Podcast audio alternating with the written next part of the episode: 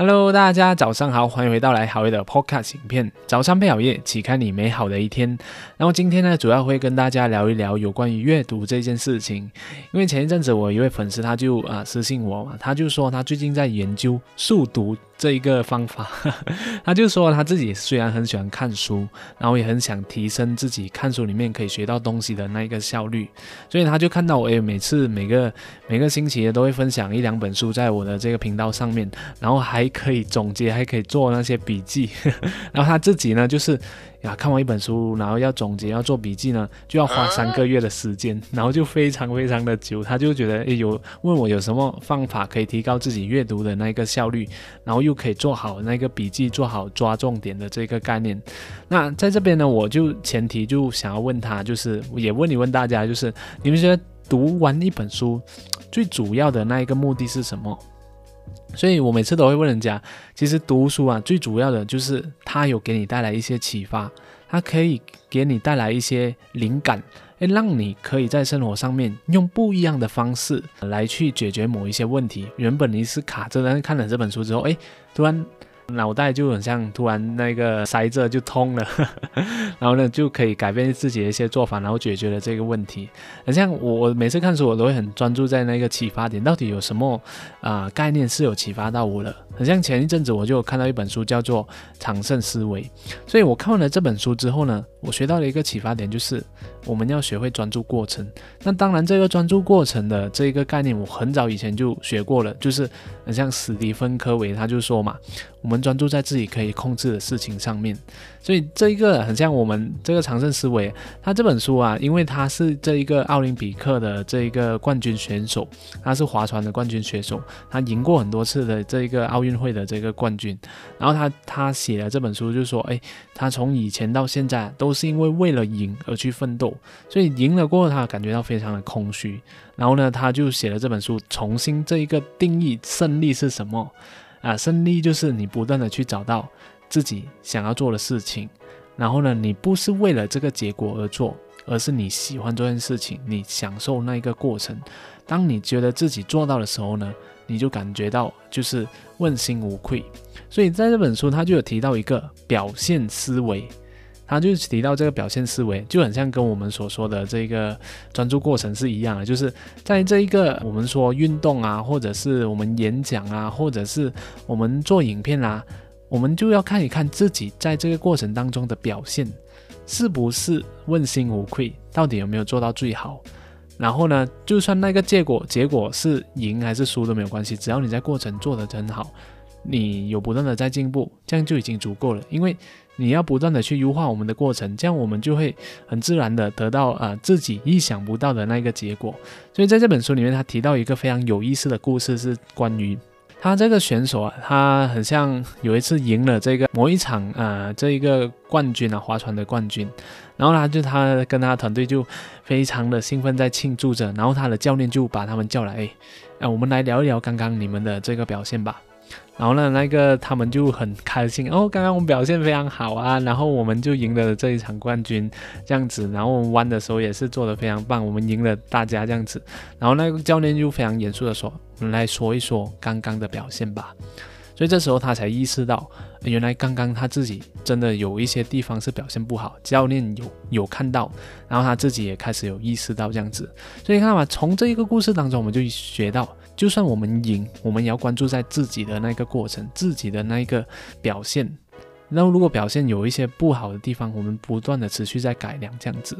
所以你看，这个就是我们所说的这个专注在过程。这一个故事让我得到一个非常大的启发点，就是在工作上也好，我们看业绩啊，我们看自己的这个商业模式，或者是我在做这个 podcast，到底有没有用心去表现？然后我再看自己这个表现里面有什么可以改进的地方，这样自然而然的，我每一次这样做的情况之下呢，我就会越做越好这样子，而不会因为这个结果又很多的这个期待，然后又得不到这个结果，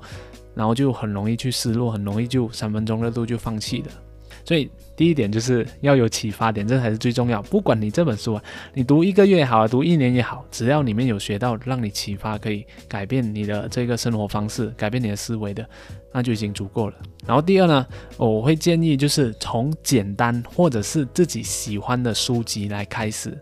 这样的一个情况下呢，我们就可以培养自己的这个阅读兴趣，同时还可以打造自己的基础。就比方说，如果你非常喜欢啊有关于经济学的，那你就看那些非常简单的经济学的书籍，然后就慢慢的去啊掌握一些非常基本的这个概念，然后我们才在慢慢的加深那个难度，因为很容易的嘛，你就打开一本书，如果它前面的一些啊序言啊，或者是第一章啊，就对你来说已经非常煎熬了，那你就不要看它，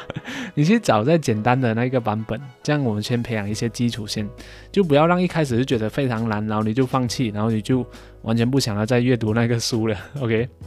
因为呢，我为什么要培养这个基础，就是当你每一次培养这个基础的情况下呢，你以后。读比较难度比较高一点的书籍，你就知道诶他在讲什么，因为你可以用自己原本的这些简单的基础来叠加进去，来进行这一个连接，这样子啊，很像我自己也是一样，有呃，对于我自己非常擅长的书籍，比如说这种思维啊，这种个人成长啊，这些对我来说是非常容易的，因为我已经有很大量的基础，因为我已经。呃，从简单的方式一直读读很多多本书，所以我在看这些类似的书籍的时候呢，我一两天就可以看完了。因为每当我看到这些啊同样的这些概念，我就已经直接忽略掉了。我因为我知道他在讲什么，因为我以前已经读过了，所以我会可以看得非常的快。所以如果你看得快，就代表你对这一个方面有一定的基础。所以你在读这些新书的时候呢，你就不断的忽略掉已经知道的这些信息，然后你一直在寻找这不一样的启发点到底在哪里。所以你翻翻书也是翻得非常快的。但是如果对一个呃非常陌生的领域，这样的话我们可能就会诶慢一点。你看这是很正常的，很像我现在读这个经济学类型的书籍，我也是会有一点吃力的，因为。啊，有很多概念我不认识，所以我还要去慢慢的去理解，所以我就会读得慢一点，因为我要进行那个思考。但最重要的是，我们有进行到思考，我们有啊解答到一些东西，我们有解释到一些东西，这样就已经足够了。所以从简单开始，它是可以培养我们的基础的。然后第三呢，就是不要逐字读，有些人很喜欢看看书啊，就一个字一个字这样读，这样子，我是觉得不是那么有效啦，因为。啊，当你学会了某些概念之后呢，你是可以放心的忽略掉你感觉自己已经懂了，又或者是一些比较麻烦的地方，那些名字啊等等，我根本就不会去看它，我直接大概了解一下啊，哦，它是什么样的背景，然后它有没有呈现出那一个那一个时代啊画面感给我就足够了。所以呢，我有时读书我也是看那个感觉，觉得。啊，已经会了，我就直接忽略掉，然后就读下一个、下一个这样子。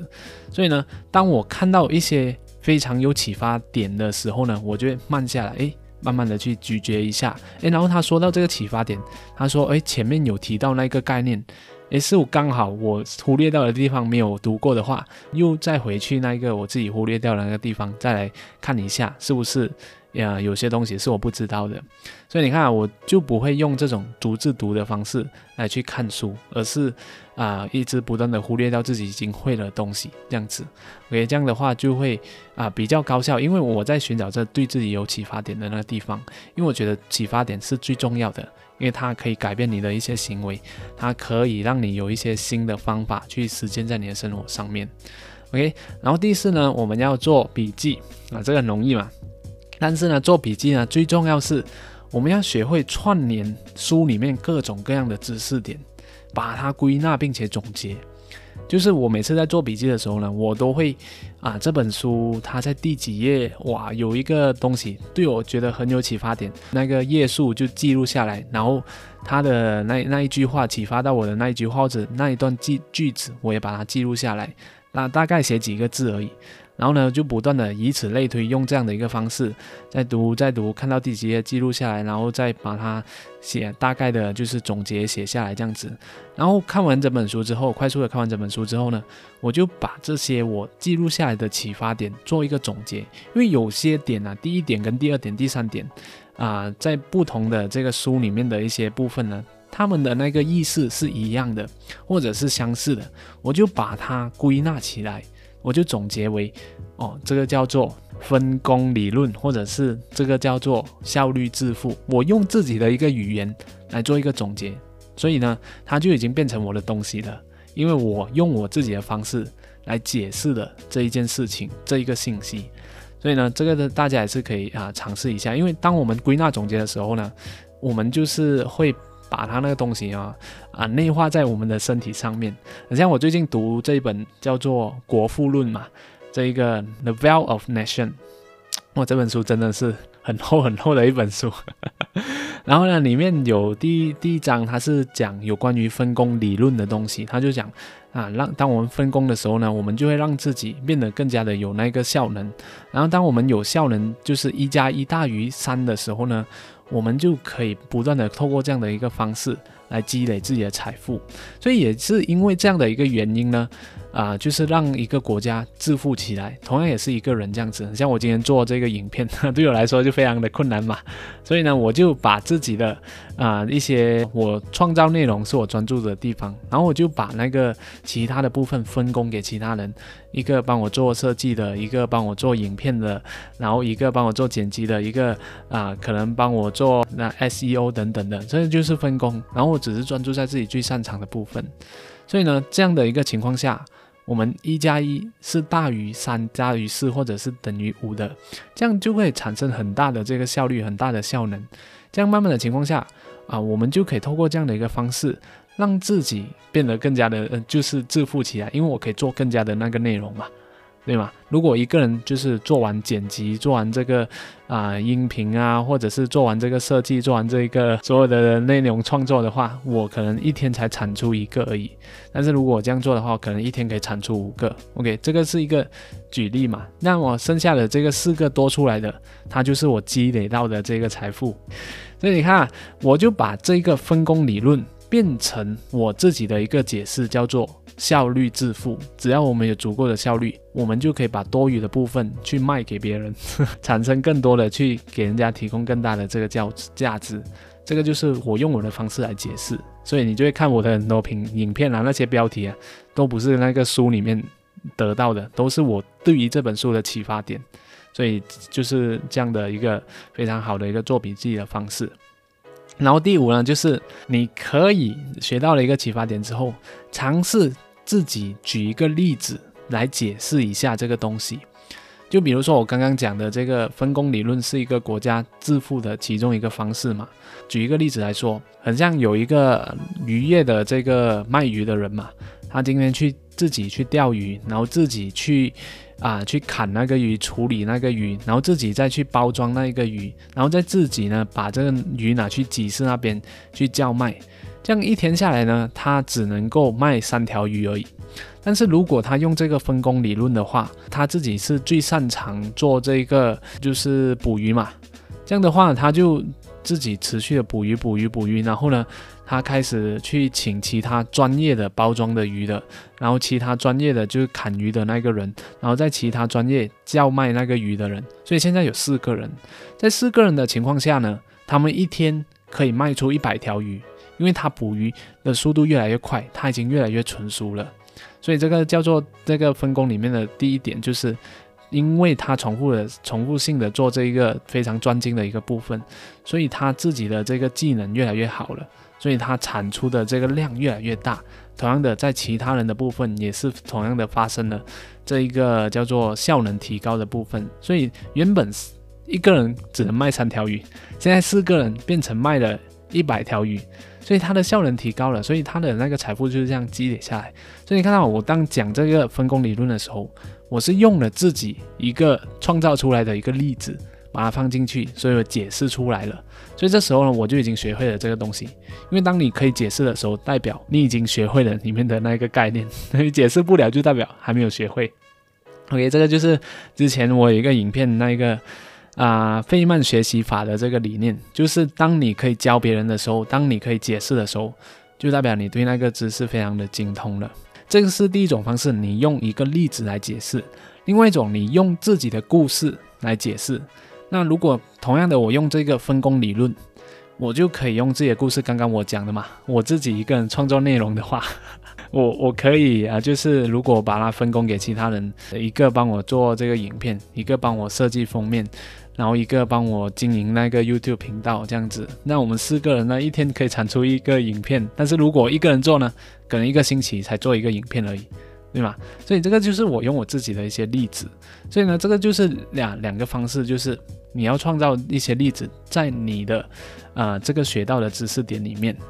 所以呢，以上就是五个呢，我跟大家分享有关于阅读这件事情的这些观点。那希望也可以对你有所启发。也就是呢，有启发点。然后第二呢。可以从自己简单或者喜欢的这些个书籍或者是范围来开始，去培养自己的阅读习惯还有基础。然后第三呢，不要逐字读，直接忽略掉自己已经感觉已经学会的，或者是觉得非常麻烦的东西。因为最重要的是你要看到有启发点的那个部分，然后你再慢慢的啊停下来，然后再去不断的去看，然后再去进行思考。然后第四呢，就是做笔记，把那些啊学到的东西全部记录下来，然后呢。把它们给总结归纳，用自己的语言来做一个总结，然后最后呢，可以尝试创造出来的例子来解释，或者是用自己的故事来解释这样子。OK，谢谢大家的观赏。那希望今天的影片对你有所启发，也希望你可以帮我点赞、分享，还有启发更多的人。因为啊，我也希望大家可以帮我留言啦。OK，就帮忙我的这个演算法把它给它推上去。谢谢大家，拜拜。